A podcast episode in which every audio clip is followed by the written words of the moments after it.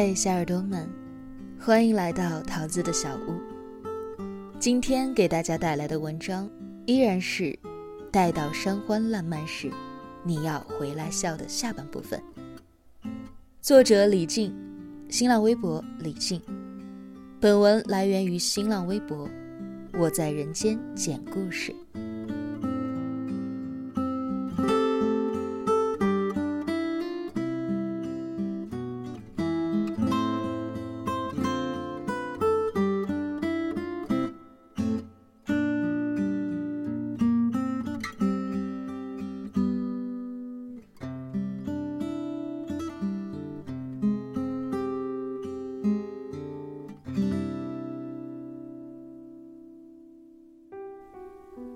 毕业的那一天，全年级都在狂欢。漫天飞舞的试卷变成了一只只的蝴蝶，就像承载着我们的梦想。至于能不能飞过沧海，就要看它的造化。他问我：“大学去同一个城市吧？”我吊儿郎当：“我考的肯定比你好，超常发挥。”懂吗？他没说话，我也没有说话。天上一颗流星滑落，分数线出来的那一天，我知道可以上一个好大学了。他也一样。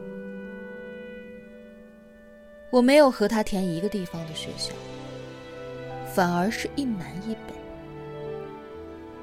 因为我突然被现实泼了冷水，我现在的人生路程和上帝所说的命运完全的重合了。一般的家庭，还不错的学校，从农村走出去的孩子。三十岁的时候，我还要娶个肥婆，我不想耽误他。他可以过得更好。原来你并不想和我去同一个地方。是的，我知道他也是喜欢我的，这就足够了。上帝，你真他妈的是个混蛋！在大学里，我开始疯狂的谈恋爱。和他在 QQ 上有一句没一句的勉强保持着联系，到最后再也不联系。大二那年，民航来招飞行员，我去面试了，所有的指标都合格。命运总是弄人，虽然我是百里挑一的苗子，奈何被一道从小留下的疤刷了下来。这辈子也就这样了。大学毕业那年，我失恋了。全国的房价涨得厉害，房租也跟着暴涨。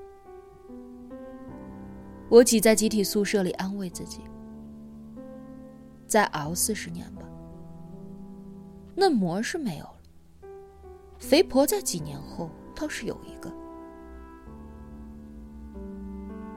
二十九岁的时候，我熬出了头，口袋里也有了几十万的存款，租的房子搬到了内环，也换了一辆新车。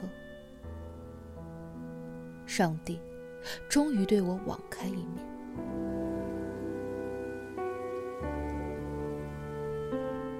今天有一个业务要谈，听说甲方是我的老同学，上司专门派我过去。合同很快就签了。我和他叙旧的时候，试探着问：“他最近怎么样了？”我不敢联系他，只能从别人的口中得知他的消息。老同学说：“一言难尽。”他只谈了一次恋爱，也不成功。不过最要命的是，他得了一种新陈代谢紊乱的怪病。我驱车找到了他工作的地方，那个穿着白裙子的她已经不见了，取而代之的是一个身材臃肿、路人嘴里的那种肥婆娘。我说：“没想到是你，幸好是你。”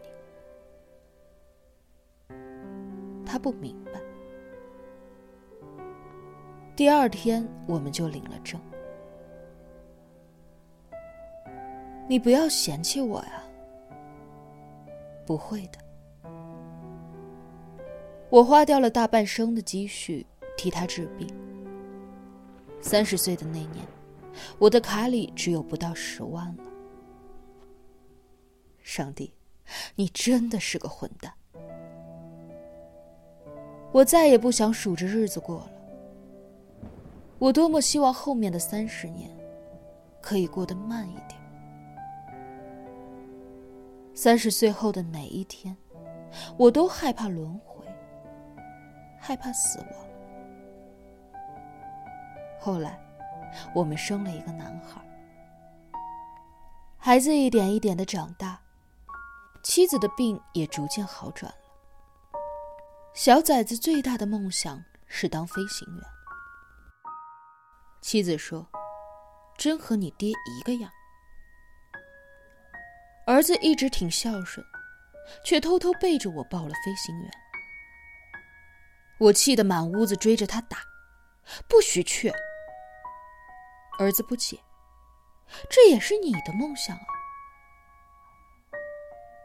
上帝说过，我无人送终。既然儿子孝顺，那么结果只有一个。最后，儿子还是去了部队，做了飞行员。臭小子和我一样，都是驴脾气。临行前，他说：“爸爸，你没有实现的梦想，我替你实现；你没有飞过的蓝天，我替你飞。”妻子握着儿子的手，我骂了一句。就你能耐，你给老子好好的回来！臭小子没回来，我和妻子等到的是一个黑漆漆的盒子和烈士证。我抱着妻子又哭又笑。臭小子，你比老子强！后来，妻子的身体每况愈下。就在我五十八岁的那年，妻子也走了。我回到了老家，在山坡上撒满了山茶花的种子。我把妻子和儿子的骨灰埋在山下。照片上的他们，笑得真好看。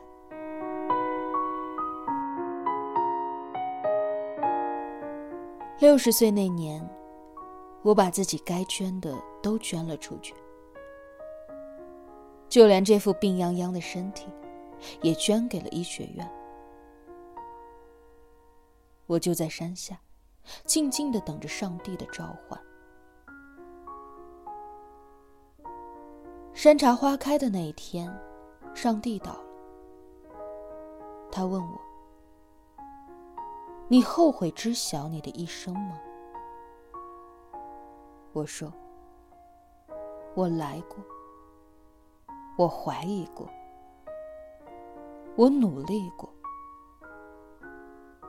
我哭过，我笑过，我爱过，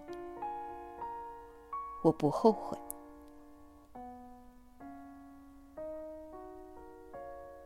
墓碑上又多了一张笑呵呵的照片吧。可惜我再也看不到了。